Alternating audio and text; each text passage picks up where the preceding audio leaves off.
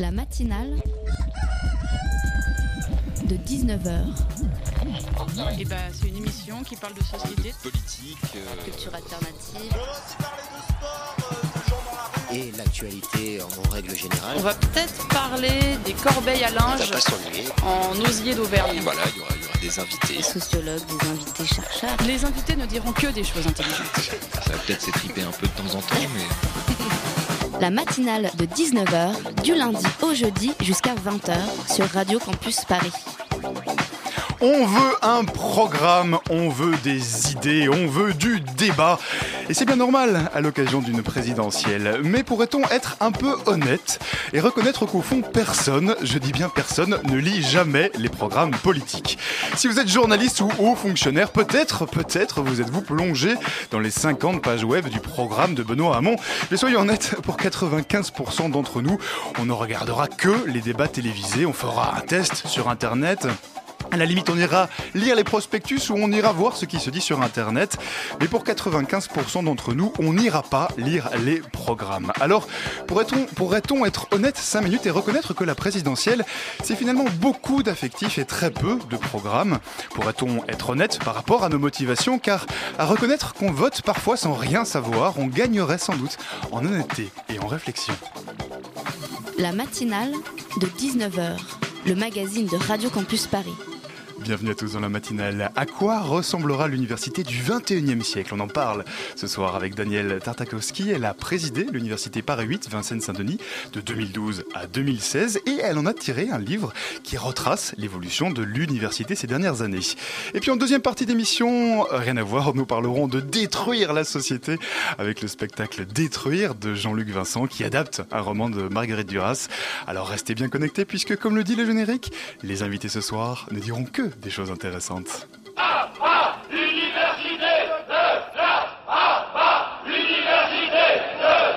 Ce printemps-là, dans la rue, les étudiants rejettent l'université de classe. À la Sorbonne, devenue un forum permanent, ils disent non à la sélection que De Gaulle veut instaurer à l'entrée des facultés. La réponse du pouvoir aux questions soulevées par la jeunesse, la loi Edgar Faure votée en octobre 68. Autre héritage direct de 68, c'est la fac de Vincennes ou l'utopie appliquée. Les non-bacheliers y sont admis et les examens proscrits. Une ouverture qui reste exceptionnelle aujourd'hui encore.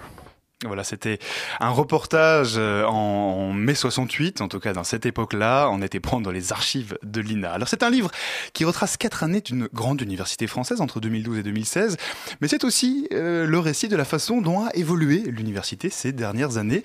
Daniel Tartakowski, bonsoir. Bonsoir. Alors vous avez été présidente de l'université Paris 8, Vincennes-Saint-Denis, de 2012 à 2016. Euh, université, d'ailleurs, je, je précise, hein, où vous êtes professeur depuis 1997. Vous êtes spécialiste de l'histoire des mouvements sociaux. Euh, comment est-ce qu'on devient présidente d'une grande université comme ça? Bon, alors d'abord, il faut rappeler que les présidents d'université sont élus. Ils sont élus par l'ensemble de la communauté universitaire, c'est-à-dire euh, les étudiants, les personnels administratifs. Des représentants d'étudiants, des, des représentants de personnel administratif. Et Dania de la rédaction de, Radio Campus Paris qui Enfin- est aussi avec nous ce soir. Non, c'est un, c'est un suffrage euh, universel, c'est-à-dire que l'ensemble des étudiants, l'ensemble des personnels administratifs et l'ensemble des enseignants-chercheurs votent par collège pour euh, élire le conseil d'administration. Et ce conseil d'administration euh, euh, qui intègre un certain nombre de personnalités euh, extérieures qualifiées élit ensuite le président. Donc c'est une élection au second degré, pourrait-on dire. Hum, C'est un peu la politique, l'université quand même. On, Ah, on- on dit souvent que c'est le temple du savoir, c'est souvent comme ça que c'est considéré. Bah, c'est résolument politique, si par politique on entend euh, essayer de penser des réponses euh, à des problèmes qui sont des problèmes sociaux et politiques de toute première urgence et euh, apporter des réponses globales La politique au sens noble du terme, on pourrait au dire. sens, au, au sens euh, oui, au sens où- d'intervention euh, dans la cité, oui, absolument. Mhm. Alors 2012-2016, c'est euh, sur cette période notamment que s'attarde votre livre. Alors ce n'est pas une période prise au hasard, vous avez vécu en tant que présidente d'université la mise en place des lois organisant l'autonomie des établissements d'enseignement supérieur, mais aussi le regroupement des universités, vous le décrivez, euh, notamment les tensions qui ont découlé de, de cette loi. Comment est-ce que vous, vous l'avez vécu ça? Alors, je, je l'ai vécu, enfin, je l'ai vécu à la fois comme enseignant-chercheur, hein, puisque ça s'est fait en deux étapes, euh, avec la loi Pécresse, euh, qui est la mise en place de la loi sur, qui, sur la responsabilité des universités. Vous étiez opposé à cette loi J'étais parmi les opposants à cette loi, nous étions nombreux. Euh, à l'époque, je n'étais pas, enfin, j'étais, j'étais dans, les, dans les instances de l'université, mais je n'étais pas présidente. Mais d'ailleurs, notre président, Pascal Mazac, avait été le premier des présidents à s'opposer à la loi euh, euh, ils, ont ensuite été une toute petite poignée à s'opposer à la loi. Euh, et il faut rappeler qu'à l'époque, l'Université Paris 8 avait été initiatrice d'une forme d'action assez spectaculaire qui était la ronde infinie des obstinés sur la place de l'Hôtel de Ville, à laquelle j'ai beaucoup participé. Et c'est vrai que c'est en tant que présidente, j'ai dû mettre en œuvre l'acte 2 de cette euh, transformation profonde des universités, euh, qui est la loi Fioraso et euh, les phénomènes de rapprochement ou de fusion entre universités. Mmh. S'agissant de Paris 8, nous avons choisi la solution dite commu, communauté d'universités et d'établissements, avec nos collègues de Paris 10. Euh, ça peut apparaître comme une contradiction. Et à vrai dire, si j'avais à retenir un mot pour caractériser, non pas l'ouvrage, mais en tout cas l'expérience qui a été la mienne, euh, expérience très riche, euh, ça a été quatre ans de travail sur la contradiction. et d'un sport de combat, vous dites aussi dans le livre et un sport de combat, mais euh, le sport de combat, c'était par épisode, alors que la contradiction, elle était permanente. Et, pour moi, la contradiction est un élément moteur. Hum, alors, euh, on va revenir sur les conséquences euh, de, cette loi, sur l'université aujourd'hui. Mais, d'abord, peut-être pour revenir sur cette période, cette période de manifestation, vous l'avez dit il y a un instant, j'ai retrouvé une phrase que vous avez dit à l'époque en rapport aux manifestations étudiantes. vous disiez J'essaie de convaincre les étudiants qu'une mobilisation n'est pas incompatible avec la réussite d'un diplôme. Ça, vous le pensez toujours aujourd'hui? Ah oui, je le pense résolument. Euh, je le pense. C'est-à-dire, euh, voilà. Euh, c'est l'ancienne opposante à la loi Pécresse qui dit ça ou c'est la présidente d'université? C'est un enseignant-chercheur responsable. je ne crois pas qu'on puisse brader des diplômes. enfin, en tout cas, je crois que brader des diplômes, c'est quelque chose d'éminemment sélectif. Euh, un certain nombre d'étudiants, euh, de par euh, la situation sociale qui est la leur, de par la nature, de, de par la discipline qui est la leur, peuvent se permettre... de ne pas passer les examens de les passer de façon. J'ai fait, partie des gens qui ont eu leur certificat de géographie en 68 dans des conditions qui n'étaient pas des conditions tout à fait normales. Je ne suis pas sûr que si ça n'avait pas été 68, j'aurais eu aussi facilement mon certificat de géographie. Je l'ai payé très cher. J'ai enseigné pendant 14 ans au lycée-collège. Et eh ben, je peux vous dire que ce certificat que j'ai eu, comme tout le monde l'a eu en septembre 68, il m'a manqué. Et, je Pourtant, crois que... vous, avez réagi quand on écoutait le petit, euh, le petit reportage sur mai 68, vous n'étiez pas complètement d'accord quand on entendait que tout le monde avait un diplôme euh, juste en s'inscrivant au centre euh, universitaire expérimental de ah. Vincennes. vous avez fait un petit. Non, parce que c'est totalement faux. Il y, avait, y avait la mise. C'est intéressant de dire ça. Il y, a eu la, enfin, il y a eu la mise en place.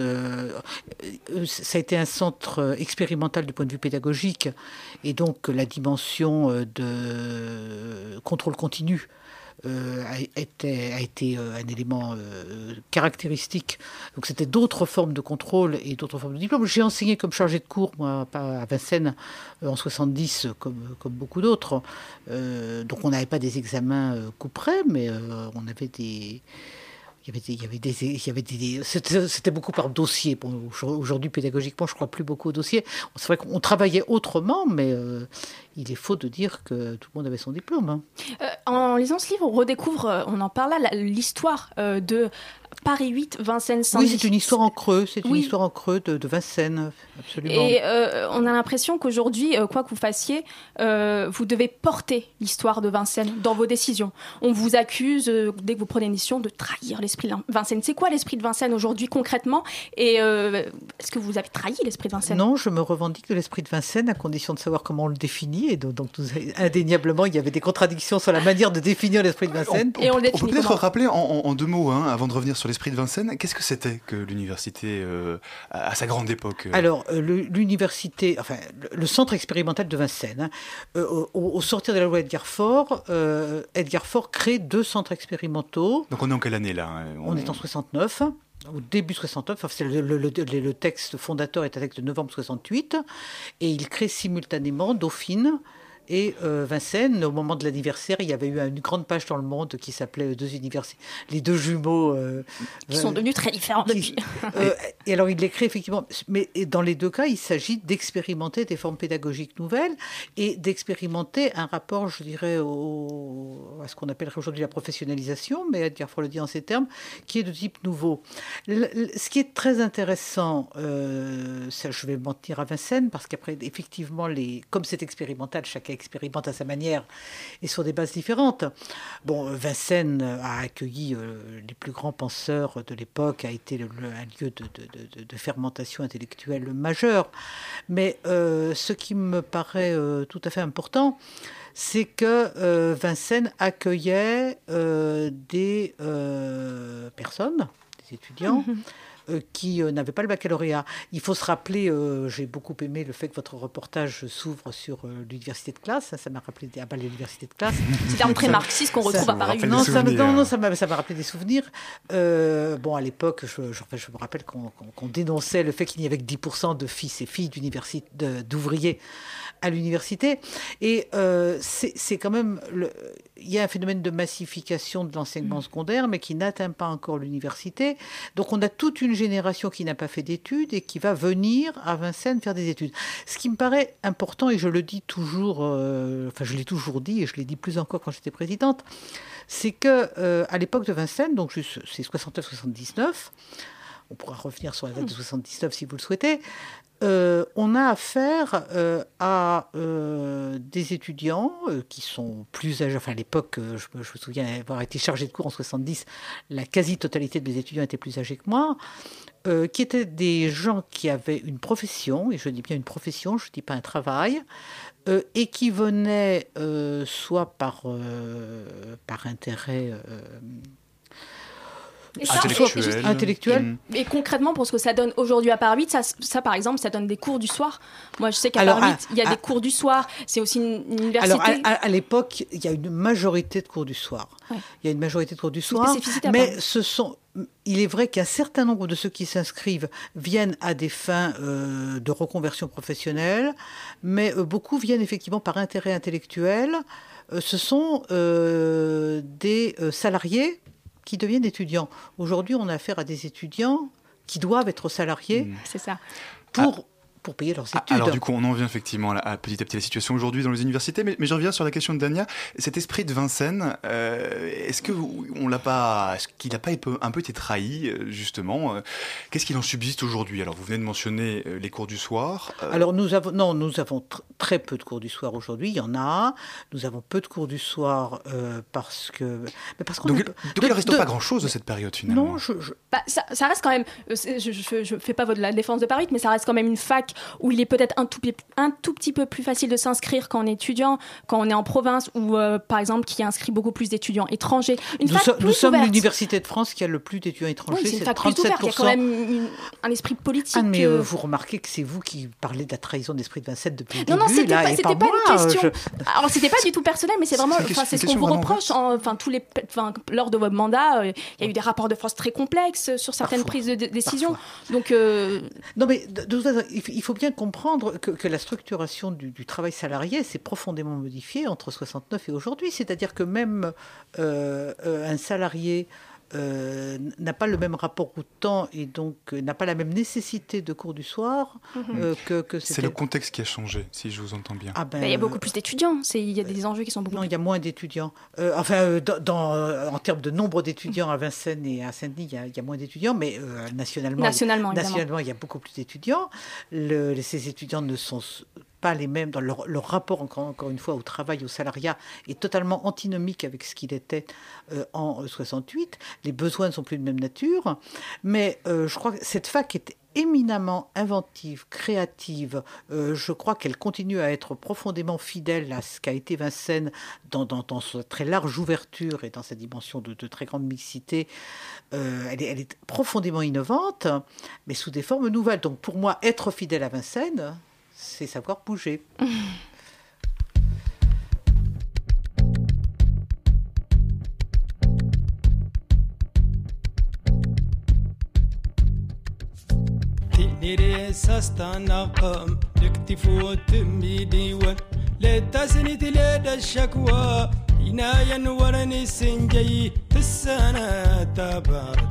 سكوز تران دغش النوان ديني ريساس تنقم دكتي فوت تمي ديوان لتاسني دلاد الشكوى عناية نورني السنجي بالسنة تابا سكوز تران دغش النوان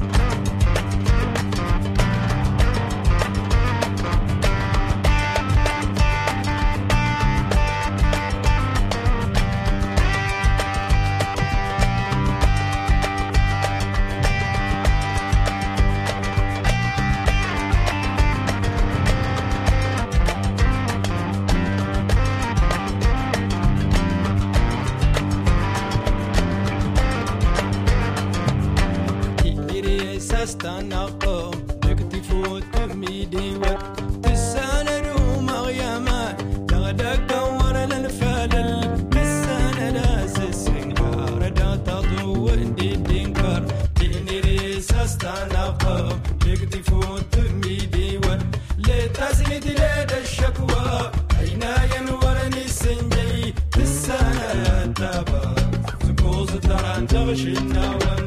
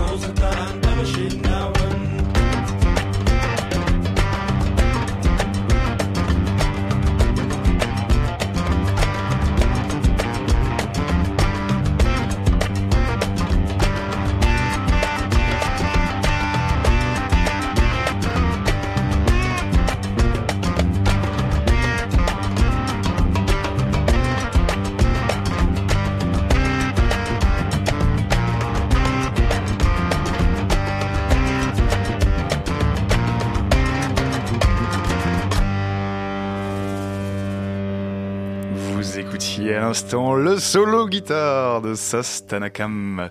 C'était Tina Riwen. La matinale de 19h du lundi au jeudi jusqu'à 20h sur Radio Campus Paris. On est toujours avec Danielle Tartakovsky. Elle est l'auteur de Construire l'université du 21e siècle. Elle a aussi été présidente de Paris 8 de 2012 à 2016.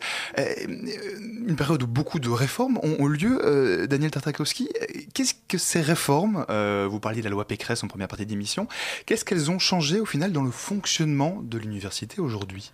Alors, ce qu'elles ont changé, euh, s'agissant de la loi Pécresse, on va, on va se limiter à l'essentiel. on va pas rentrer trop Oui, dans le détail, mais c'est quand même C'est beaucoup que changé de euh, les universités euh, gèrent leur budget. Quand on dit le budget, ça veut dire que euh, ce budget, donc qui est remis euh, annuellement à chacune des universités, il faut savoir que 87% du budget euh, est destiné à la masse salariale. hein. donc la, la- la- la- portion du budget qui nous permet d'agir sur le terrain est relativement limitée et en tout est très insuffisante au regard des mutations d'ampleur qu'il nous faut accomplir et que nous accomplissons tant bien que mal. Vous nous disiez durant la pause, en fait, on nous demande un peu comment est-ce qu'on, nous, en, en tant qu'université, on doit faire face face à des années de Ah bah, politique alors, publique alors ça c'est la- ça c'est le deuxième aspect. Donc je, je- on, on- on devient euh, et le métier de président a changé euh, profondément puisque euh, on, on devient des chefs d'entreprise. Et on- Mhm. je, je suis signataire en tant que présidente de l'université de la charte pleine commune entreprise en tant qu'entreprise. Nous sommes une grosse L'université, c'est il y, a, une entreprise. il y a 1300 aujourd'hui. salariés sur l'université. Et, bon, donc c'est c'est un autre métier, c'est un autre.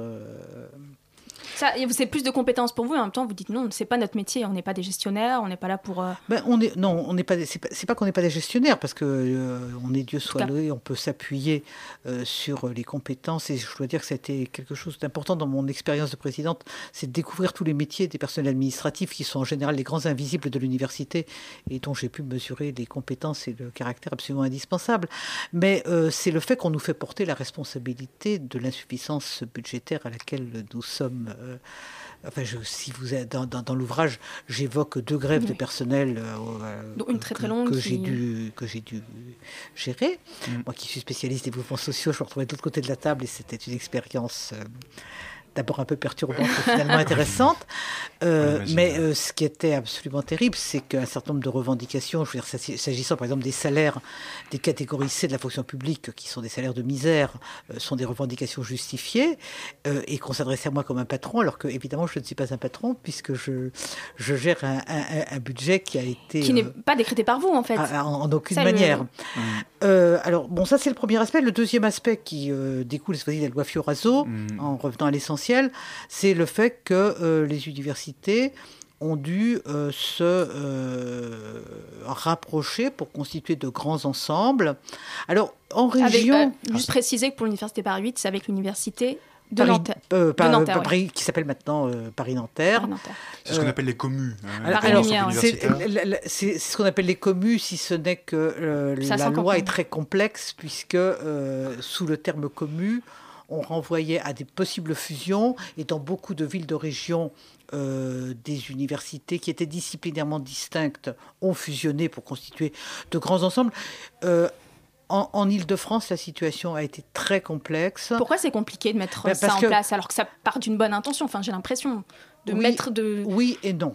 Euh, oui et non, euh, parce que euh, ça aboutit à surimposer des strates administratives à d'autres strates, ce qui coûte de l'argent. Ça, dès lors qu'il n'y a pas fusion, euh, ça, euh, Ça complexifie le processus. ça complexifie plutôt. les Mm. processus et euh, les collègues qui se sont mobilisés de façon beaucoup plus limitée contre la loi Fioraso que nous l'avons été contre la loi Pécresse, Mhm. euh, faisaient remarquer que ça éloignait euh, les centres de décision euh, de, du terrain. Alors Daniel Tafrakowski, euh, aujourd'hui il est beaucoup question avec ces communes, euh, avec ces grands ensembles de l'université du futur. On parle beaucoup de l'innovation, de l'ouverture au, au monde du travail. Euh, ça, ça vous convient Euh, Alors, Vous dites c'est plus un tabou aujourd'hui. Je vais, je vais vous dire ce qui me convient. Ce qui me convient et ce qui m'intéressait, c'est que euh, Vincennes s'est vécu pendant, des, pendant une décennie comme une université hors sol. Le passage à Saint-Denis, qui a d'abord été un passage contraint, hein, puisqu'il y a eu destruction, Passage à Saint-Denis, à quelle époque d'ailleurs on peut peut-être 79. préciser? 79. Euh, qui, qui n'est voulu ni par euh, l'université, ni par la ville qui l'accueille dans un premier temps. Imposé par le politique. imposé par euh, le, le politique, absolument. Il va falloir quelques années, je dirais, d'acclimatation des uns aux autres. Aujourd'hui, nous avons vraiment un travail, des liens extrêmement forts avec les collectivités territoriales, qu'il s'agisse de la ville ou qu'il s'agisse de pleine commune, hein, qui est dans l'ensemble de communes. Il s'agit d'un territoire qui est traversé par des contradictions majeures. Enfin, c'est un, départements les plus pauvres de France, mais en même temps, c'est un territoire en profond bouleversement qui change tous les jours. Et, Et euh, puis très jeune, donc ça. très jeune. Et c'est vrai que euh, nous avons pu euh, construire, co-construire euh, une série de diplômes avec des instances du département. euh, que ça, nous- ça, C'est- ça, ça vous convient, pardon, je vous coupe. Ça, ça vous convient, ce, ce lien, euh, ce, cette, cette contextualisation de l'université Ah ben, ça me convient euh, d'abord parce que c'est satisfaisant de voir comment sur le terrain on répond à des questions. Hein. On a, eu une très belle expérience qui était la clinique juridique avec des étudiants en droit qui bien évidemment, euh, avec l'appui du corps enseignant, euh, donnaient des consultations juridiques à une population qui ne sait même pas, qui ne sait pas comment se défendre. Euh, ça ne désemplit pas. On a Euh, Ils ont obtenu le, le- le- le trophée pro bono du barreau, de, du barreau de Paris, on en était très fiers. Alors, bon, ça me convient déjà parce que je dirais c'est satisfaisant de, de se sentir utile, mais ça me convient parce que les bouleversements de ce territoire et puis euh, la nature des, des, des- des- industries, industries de la culture hein, qui se trouvent sur ce territoire, sont des éléments moteurs pour notre réflexion et pour notre innovation. C'est un des facteur de la. ça, je- ça- Et même de- si ça a été contraint, euh, aujourd'hui, euh, les étudiants de Paris 8 n'iraient pas à Paris 8, euh, n'iraient pas à Saint-Denis, pardon, si c'était pas pour étudier à Paris 8. Donc il y a un rôle de mixité dans un territoire. On, on est entre Pierrefitte, Estin et Saint-Denis. C'est un, endroit socialement très défavorisé. Je le connais très très bien. Et en même temps, on sent le, le rôle que joue Paris 8, le dynamisme. Et ça, euh, pour vous, c'est important. Ah ben c'est très satisfaisant. Alors en même temps, attention, faut, faut peut-être pas surestimer. euh, L'influence. de- La- Bah, c'est vrai qu'ils font, la- ils font, ils font euh, le métro Paris 13 et puis. Voilà. euh, je, me- je- je- je le- je le dis dans, dans- dans l'ouvrage, j'ai regardé un petit peu la, la sociologie des différents départements de l'université, euh, la sociologie de, du- de- de- des départements d'art, hein, qui sont notre grande spécificité, c'est un quart du corps enseignant et un quart des étudiants, euh, n'est pas la même que la sociologie de AES euh, Mm. et de droit. Euh, AES et, de, dro- et droit ont, une proportion d'étudiants du 93 Qui est beaucoup plus ouais. importante que la sociologie moyenne de l'université. Euh, Sciences Po et Art ont une proportion beaucoup plus parisienne, beaucoup, beaucoup dont une plus mixité parisienne. en fait au sein de, de cette fac qui. Il y a- il y plus- il y a Paris, beaucoup- moins Il y a plus de mixité qu'ailleurs. Ce qui est vrai, c'est qu'on a 37% d'étudiants étrangers. faut pas non plus tout ne baigne pas totalement dans le meilleur des mondes quand même. hein. Évidemment, évidemment. Et c'est aussi euh, le dernier. La dernière question sur Paris 8, c'est aussi une fac, et on se rend compte de la difficulté qu'a été euh, votre mandat. euh, c'est une, fac, j'ai envie de dire, où il y a une AG par jour. C'est une fac très dynamique au niveau politique, très ancrée à gauche, et c'est là peut-être l'esprit de Vincennes. Euh, on, vous a accusé, de, je vous l'ai dit tout à l'heure, d'avoir trahi l'esprit de Vincennes, etc. etc. Pour vous, passer de l'autre côté, devenir président d'université, voir ces choses se faire, voir une université, qu'est-ce que, qu'est-ce que vous en tirez Ben, je dirais d'abord que pour euh, passer de l'autre côté, comme vous dites, euh, il faut avoir été élu par une majorité de collègues, ce qui a été mon cas, et que la, présidente qui me succède euh, s'inscrit dans la continuité, comme j'étais dans la continuité de mon prédécesseur. Donc ça veut dire que euh, il y a certes, il y a un certain folklore vincénois qui dans certaines périodes plus que d'autres, euh, ressort, mais que euh, c'est quand même une majorité de collègues qui appuient une ligne qui me paraît enfin, constructive. Et, encore une fois, me semble-t-il, c'est- en travaillant pour, pour, une démocratie euh, sur le terrain, ce qui suppose ce, lien moteur, hein, je suis sur moteur, avec les collectivités territoriales, les associations, les entreprises, euh, s'inscrit sous de toute autre forme, j'en conviens, dans la continuité de ce qu'a été euh, Vincennes. Donc c'est ça l'université pour vous du futur. C'est une université qui est dans un territoire, qui crée des liens avec son environnement. Ben, je le crois d'autant plus que, encore une fois, euh, s'isoler dans sa tour d'ivoire ou rejouer l'abbaye de Thélème, euh, c'est s'interdire de voir qu'on est dans un monde qui est, qui est en bouleversement permanent et, et- et à ne plus se poser les bonnes questions euh, sur quantité de terrain. Votre livre s'appelle Construire l'université au XXIe siècle, récit d'une présidence, euh, puisque vous avez été Récit au pluriel, hein. Récit au pluriel, vous faites bien de le préciser. Il s'en est passé des choses. Voilà, je mentionne aussi une conférence le jeudi 30 mars 2017 à l'Université Paris 8. Euh, Justement, vous serez invité et il sera question, euh, j'imagine, de toutes les questions que nous avons évoquées euh, ce soir ensemble. Merci beaucoup, euh, Daniel Tartakovsky, d'avoir été. C'est moi qui vous remercie de votre nous. invitation.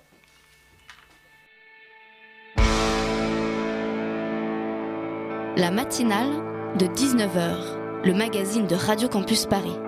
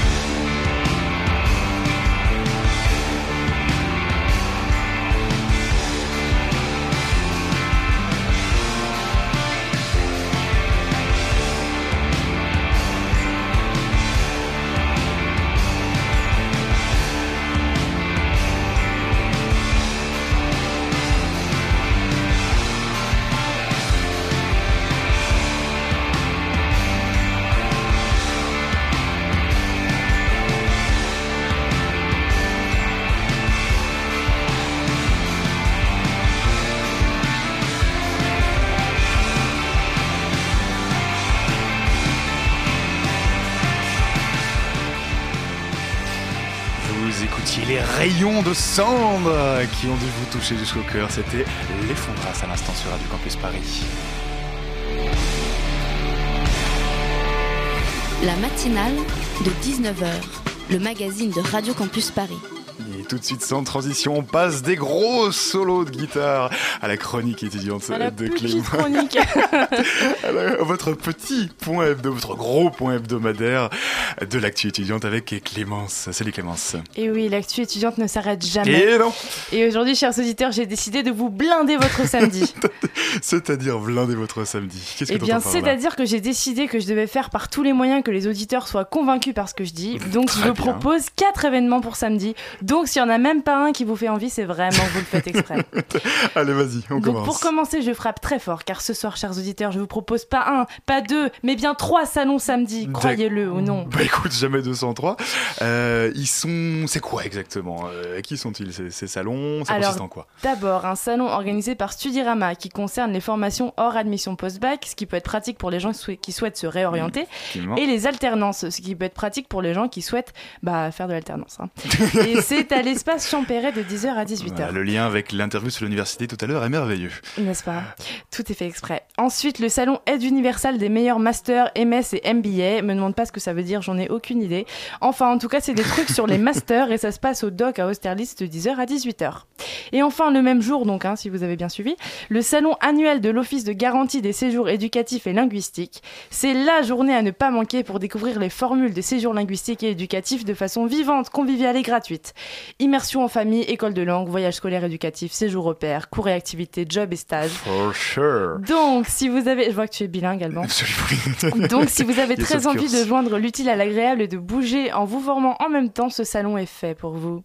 Ça se passe au lycée Henri IV de 10h à 18h. Effectivement, donc trois très bonnes propositions. Donc là, d'ailleurs, si vous avez été attentif, vous avez compris que ces trois salons sont certes aux mêmes heures, mais sur de larges plages horaires. Donc si vous êtes habiles et malins, ça fait beaucoup de qualité, je sais, vous pouvez probablement réussir à faire les trois. J'aime comment tu flattes euh, nos auditeurs. Ben oui, chers amis, soyez habiles et malins. Et enfin, que serait une chronique d'actu étudiante sans un événement culturel? Et ce que je vous propose cette semaine, c'est une manifestation autour de Georges Bernanos, l'écrivain espagnol très engagé contre la guerre et la dictature, et plus précisément autour de son œuvre Le dialogue des Carmélites. Il y aura plusieurs intervenants qui feront des interventions passionnantes sur le rapport de l'œuvre et de l'écrivain entre la scène et l'écran. Ça se passe au studio théâtre d'Anières à partir de 13h30 et ça se finit en beauté avec à 19h une représentation de la pièce. Mais tu, dis, tu dis passionnant, mais non, non, je confirme effectivement. Ça a l'air hyper euh, intéressant. Et pour finir, un petit rappel, si je vous ai vraiment pas du tout convaincu pour samedi, à partir de demain et jusque vendredi a lieu Formatova. On les recevait hier dans la matinale et c'est une série de projections de courts-métrages autour du thème de l'interculturalité et de la France et de la Pologne. Le thème c'est Je ne suis pas d'ici. Ça se passe dans différents lieux comme la colonie, les Beaux-Arts ou encore la MIE. Tiens donc, ce nom me dit quelque chose. Voilà, Serait-ce nos locaux à retrouver comme d'hab dans Actu étudiante sur notre site internet. Voilà, c'est tout. Je vous quitte en vous souhaitant un bon samedi plein de perspectives étudiantes et culturelles. Voilà, pour le coup, si vous n'avez pas trouvé quoi faire de votre samedi, c'est à ne ni Là, plus, rien plus rien faire. Merci beaucoup Clémence pour la Merci. chronique. À la semaine prochaine.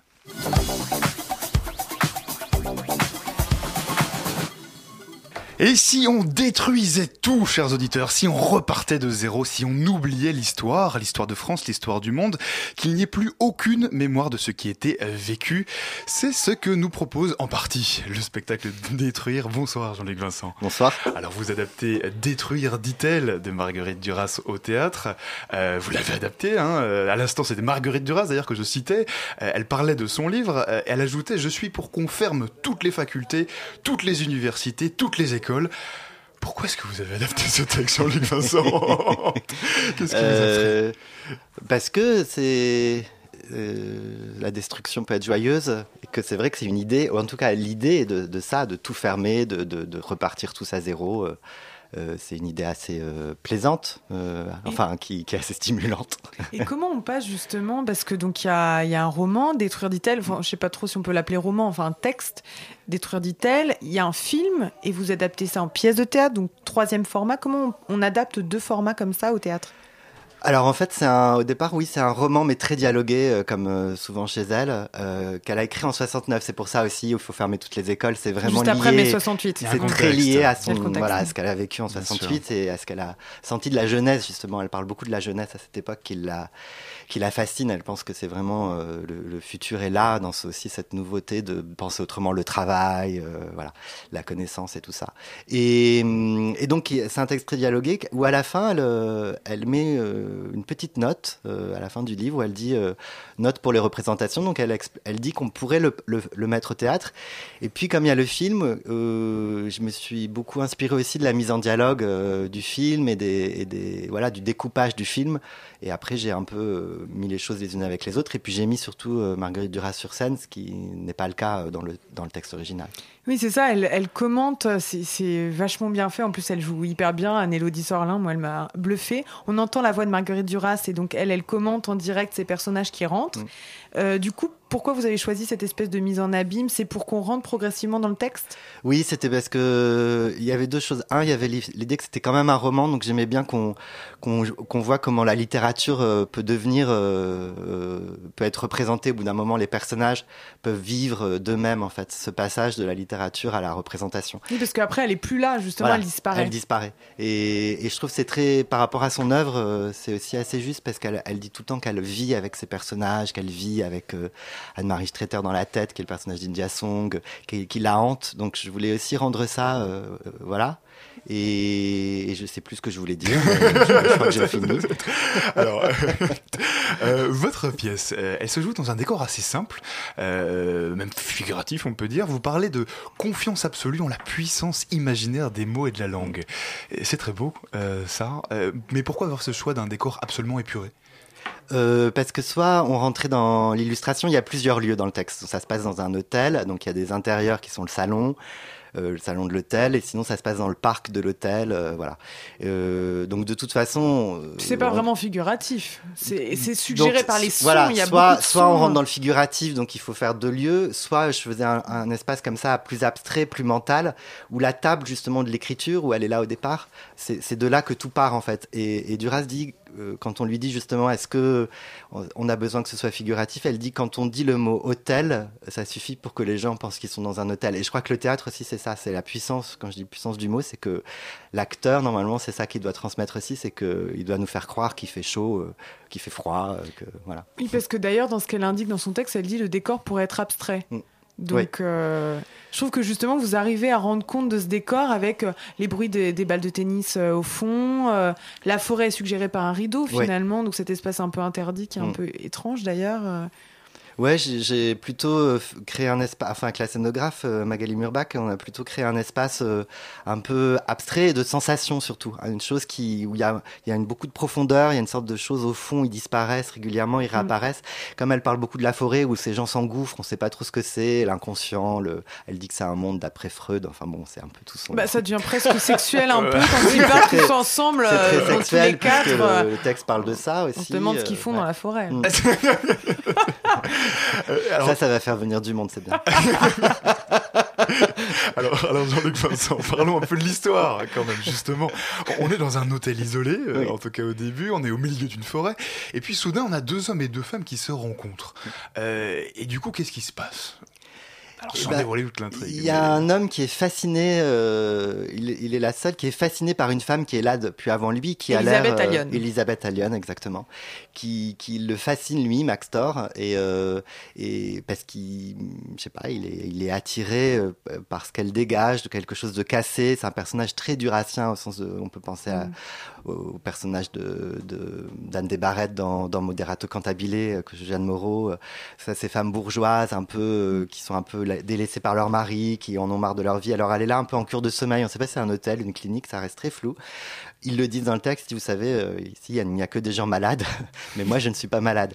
Et puis arrive sa femme, et au milieu de tout ça, il y a un homme qui est là depuis toujours, Stein, qui va l'aider à, à aller vers cette femme, vers Elisabeth Allion, et puis voilà. Et et justement, ce personnage de, de Stein, il est intéressant parce qu'il me semble que les trois personnages, donc Elisabeth Allion, Alissa et Max Thor, étaient déjà présents dans un scénario que Marguerite Duras avait écrit en 67 qui s'appelle La chaise longue. Et donc là, elle reprend ces trois personnages et elle rajoute ce Stein qui dit Je suis juif. qui l'affirme haut et fort et qui est très étrange. euh. Oui, Comment vous l'avez abordé ce personnage-là? Euh, c'est un personnage euh, très. Il a une sorte. Il est là depuis toujours. Il dort plus, il dort pas, il dort dans le parc. Il, il parle avec des chiens. Enfin, c'est vraiment un truc très étrange, très bizarre. Donc, je l'ai abordé vraiment comme un justement aussi, un personnage un peu, ouais, de, de quasiment de science-fiction aussi, un mélange entre le bouffon, souvent ce rôle du bouffon, ce personnage qui, qui dit la vérité, mais qui a en même temps un côté enfantin. euh, Puis il est au milieu, finalement, il finit par coucher avec Alissa. Oh merde, faut pas que je révèle trop, mais enfin, il y a une tension un peu sexuelle entre Alissa, Oui. Max Thor et. Ce que le texte dit, l'amour et le désir, c'est devenu pareil. C'est devenu pareil, Ouais. l'amour et le désir. C'est la fin de la, la- la propriété euh, euh, amoureuse euh, comme étant symbole de la propriété en général. C'est très post-68 en ce sens-là, mais très d'aujourd'hui aussi, euh, je pense. Enfin, Euh, oui, alors juste- justement, à ce propos, donc c'est un texte qui a été écrit en, en 68. Vous pensez que ça fait écho euh, encore jusqu'à aujourd'hui? Ah oui, je pense. Enfin, moi, en tout cas, euh, je, je- je trouve vraiment, surtout En- en quoi après les années exactement 2000, euh, qui sont des années de, Qu'est-ce qui pour de rétractation, on va dire, morale et, et sociétale énorme, très réactionnaire, hein, quand même. On vit une vraie Mais réaction. c'est- c'est étrange. Et- Pardon, c'est non, étrange non. parce qu'elle dit quand même Je ne crois plus à la révolution. Marguerite Duras au début. Elle n'y croit plus en tant que révolution moyen. communiste. En fait, elle Ah dit que si on ne consent pas intérieurement à la révolution, c'est-à-dire si on ne fait pas une révolution intérieure, toute révolution qui sera imposée de l'extérieur, et en disant ça, elle pense vraiment à, à l'Union soviétique, c'était une communiste, mais qui a quitté le parti très tôt, en fait. Euh, toutes ces révolutions imposées euh, n'existent pas, en fait, sont fausses, et les gens seront malheureux. Alors qu'il faut faire ce travail intérieur, il faut que chacun individuellement euh, soit d'accord avec ça. Si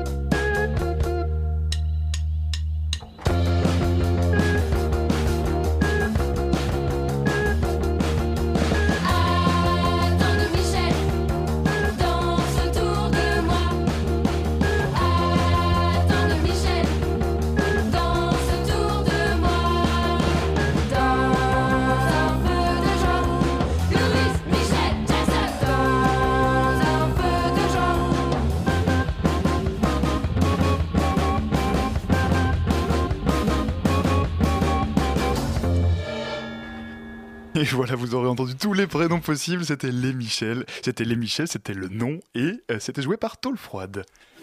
La matinale de 19h. Sur Radio Campus Paris. On est toujours avec Jean-Luc Vincent, il est metteur en scène et il met en scène au théâtre justement Détruire, dit-elle, de Marguerite Duras. Euh, Jean-Luc Vincent, Marguerite Duras, elle nous a quittés en, en 1996. Vous retenez quoi de, de- cette écrivaine euh, dont vous travaillez les ouvrages pour le coup?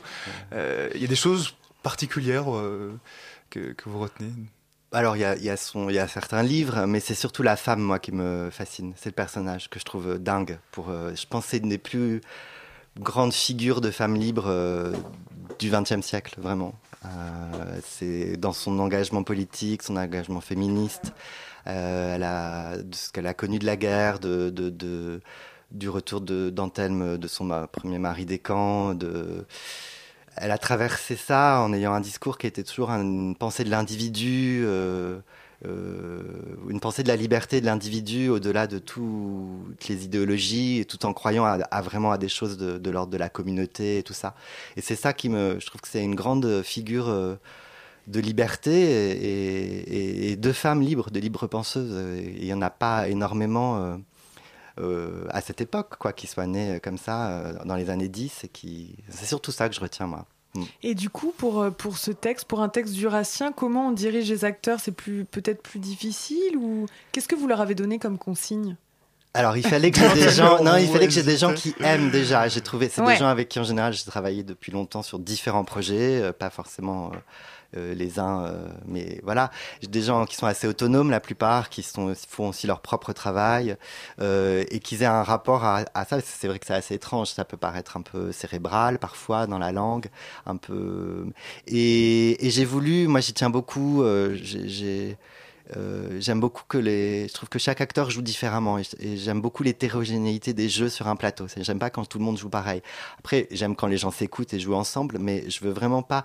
C'est des façons de faire entendre le texte différemment et surtout chaque acteur. Je trouve que c'est génial avec un acteur, c'est que le moteur du jeu il est très différent et bon, j'ai beaucoup expérimenté ça quand je- avec les chiens navards euh, où j'étais avec Anne-Élodie Sorlin justement qui joue Oui. du- Marguerite Duras où on a vachement préservé euh, chacun notre façon de jouer tout en jouant ensemble, en plus à partir d'improvisation, mais on était tous très différents en fait, et je pense que ça plaît aussi, euh, moi c'est ce que j'aime, et c'est ce que le spectateur aime aussi, que ce soit pas Ouais. étal en fait. C'est Voilà. ça, oui. Alors, parce que vos acteurs ne sont pas de, de simples interprètes. euh, par ailleurs, je, je prends l'exemple d'Isabelle Catalan, qui est à la fois danseuse et chorégraphe. Euh, et qu'est-ce qui vous a guidé euh, dans le choix des comédiens?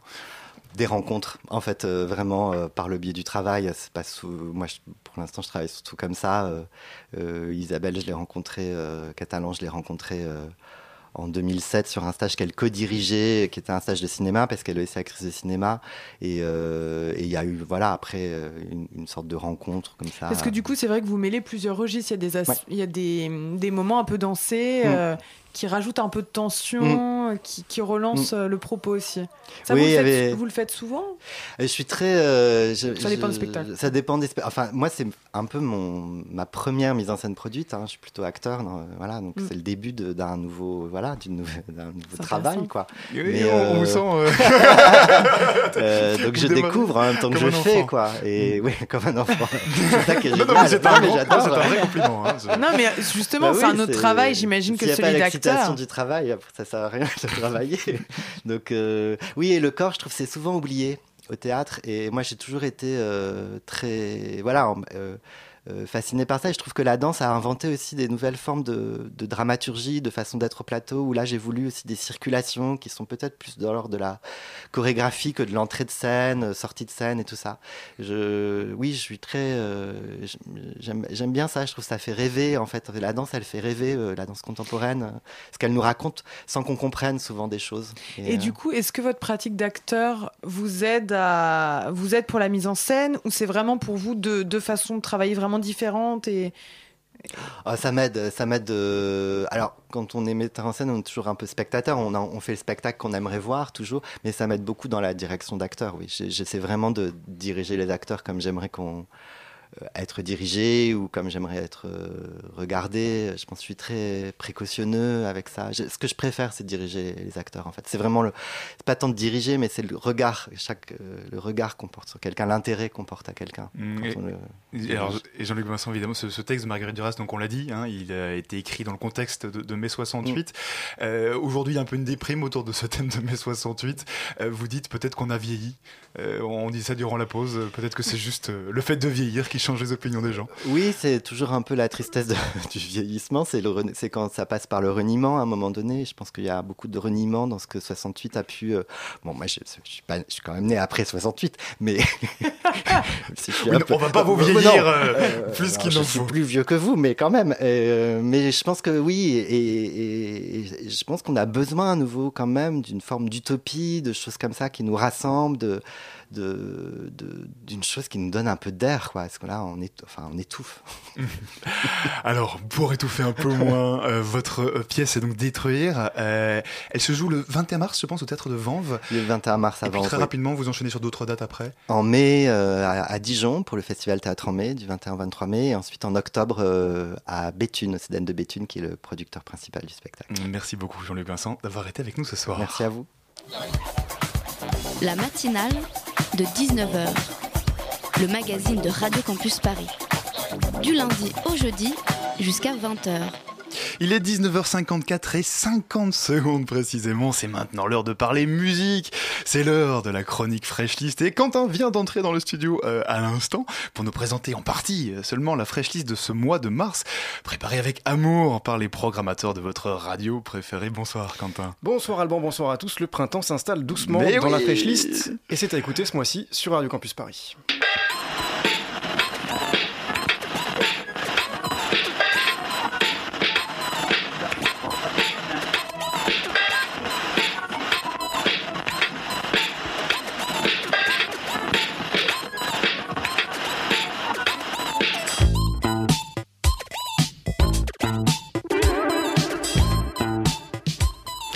Commence par vous faire découvrir NIT, N-I-T, avec ses sons des années 70, plein de synthétiseurs, de Moog, une funk électronique fait maison, surtout avec ce titre Fréquentation modulante, grand hommage à la synthèse modulaire et à l'électro acoustique. NIT qui va dévoiler un album dessous de plage le 24 mars, ça promet d'être kitsch et merveilleusement grandiloquent, avec ses mélodies intemporelles.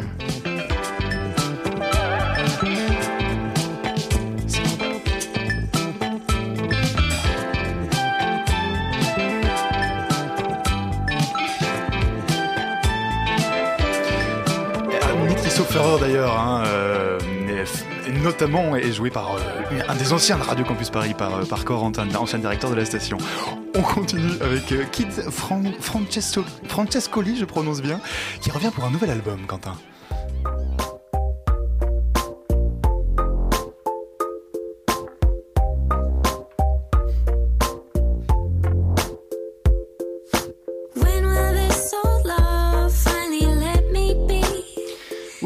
Marseillais de Kid Francescoli est de retour avec Play Me Again, comme sur son album précédent With Julia. Il y met en valeur sa muse new-yorkaise Julia Minkin, venue exprès en France pour enregistrer l'album. Ah, l'amour.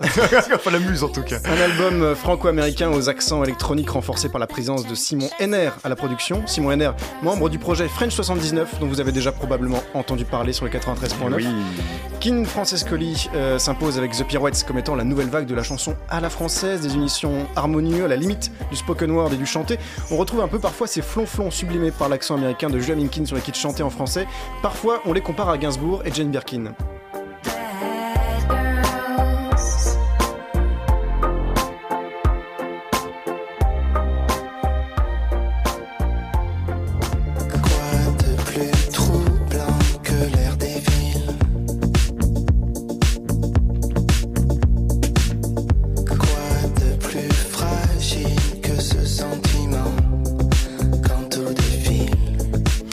Francescoli, donc euh, Play Me Again, en concert le jeudi 23 mars au Café, au Café de la Danse pardon, à Paris.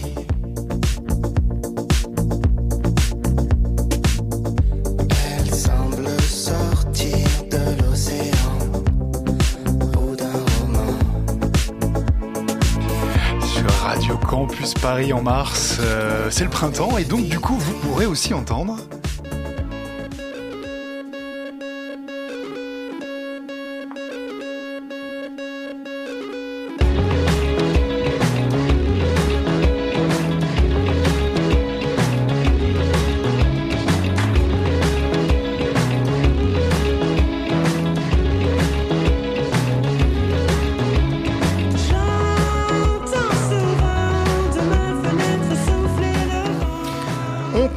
donc en planant Ah, avec euh, le quintet de Isaac Delusion, de retour avec deux singles, Isaac Delusion Cajun, dont on écoute actuellement un extrait, et Isabella, des titres qui vont piocher beaucoup plus qu'auparavant dans le répertoire soul et jazz, des sonorités plus chaudes et une véritable ode au rêve. On est bien loin de leur titre de 2012, Midnight Sun, un Isaac Delusion plus mature, plus profond, qui s'intéressera moins au voyage qu'aux relations humaines sur l'album à venir. Il est annoncé le 7 avril, on guettera ça Hmm. avec attention. Certainement.